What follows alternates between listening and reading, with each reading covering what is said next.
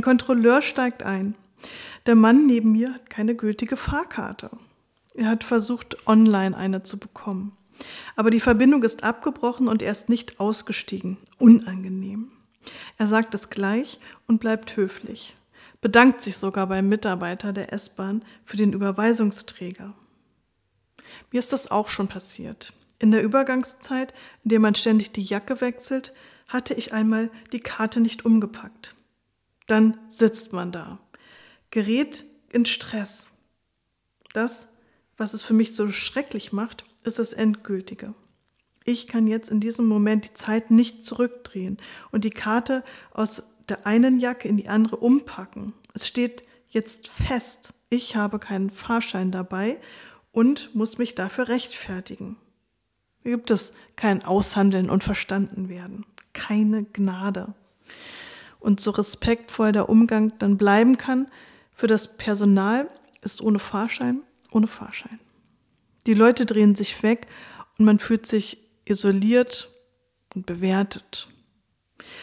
Und auch wenn man eine Jahreskarte hat, man muss zahlen, um wieder im Reinen zu sein mit der S-Bahn.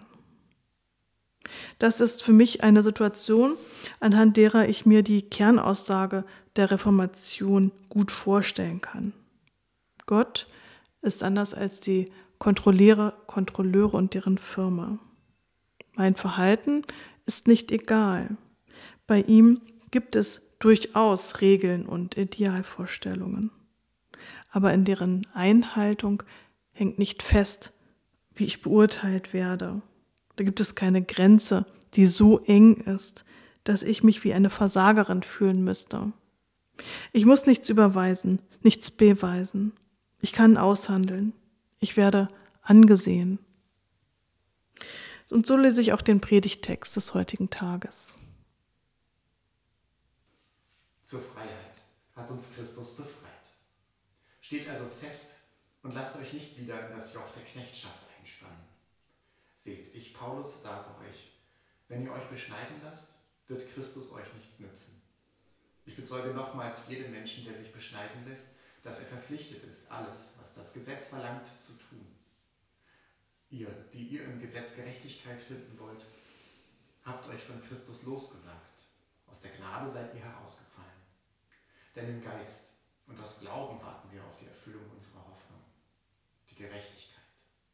In Christus Jesus gilt ja weder beschnitten sein noch unbeschnitten sein, sondern allein der Glaube, der sich durch die Liebe als wirksam erweist. Man spürt, dass Paulus gegen etwas ankämpft. Er polemisiert gegen andersdenkende MissionarInnen, die er gestrig findet in ihrer Gesetzlichkeit. Ein Beispiel ist, dass sie an der Beschneidung festhalten. Ihm scheint die Beschneidung nicht sehr zu gefallen. Christus wird dem Beschnittenen nichts nützen, sagt er. Als ob ein Beschnittener sich nicht zu Christus bekennen könnte. Es klingt wie entweder das eine oder das andere. Hier muss man einen Schritt zurücktreten, denn das ist ja offensichtlich nicht das eigentliche Problem. Paulus selbst ist beschnitten, Jesus und alle seine Nachfolgenden sind es. Paulus fährt fort, dass die Beschneidung die Bindung an das Gesetz bedeutet. Und das ist das, was er verhindern möchte, dass eine Selbstrechtfertigung stattfindet, wo Menschen sich mehr an das Gesetz binden als an Gott. Stattdessen sollen sie fokussiert bleiben auf den Glauben an Gott und auf dessen Gabe des Geistes, der sie antreibt in der Liebe. Paulus mahnt seine Leserinnen, die Freiheit, die Christus gegeben hat, nun auch wirklich zu ergreifen. Wie lässt sich das nun übersetzen in, in unsere Situation heute? Heute sind wir nicht mehr so in der Lage wie Martin Luther, der Paulus Wut übernimmt und sie auf Jüdinnen und Juden und Katholikinnen überträgt. Wir haben uns unsererseits befreit von dieser Abgrenzung. Luther, der sah sich unter dem Druck der kirchlichen Ansprüche. Seine Lebensführung, die stand ständig zur Debatte. Niemand muss sich heute mehr in der Kirche für sich selbst schämen. Und das, das ist eine positive Entwicklung. Seelsorge geben, ethische Meinungsbildung mitgestalten und Menschen in ihren Haltungen bestärken, diakonisch handeln. Das ist das große Potenzial der Kirche.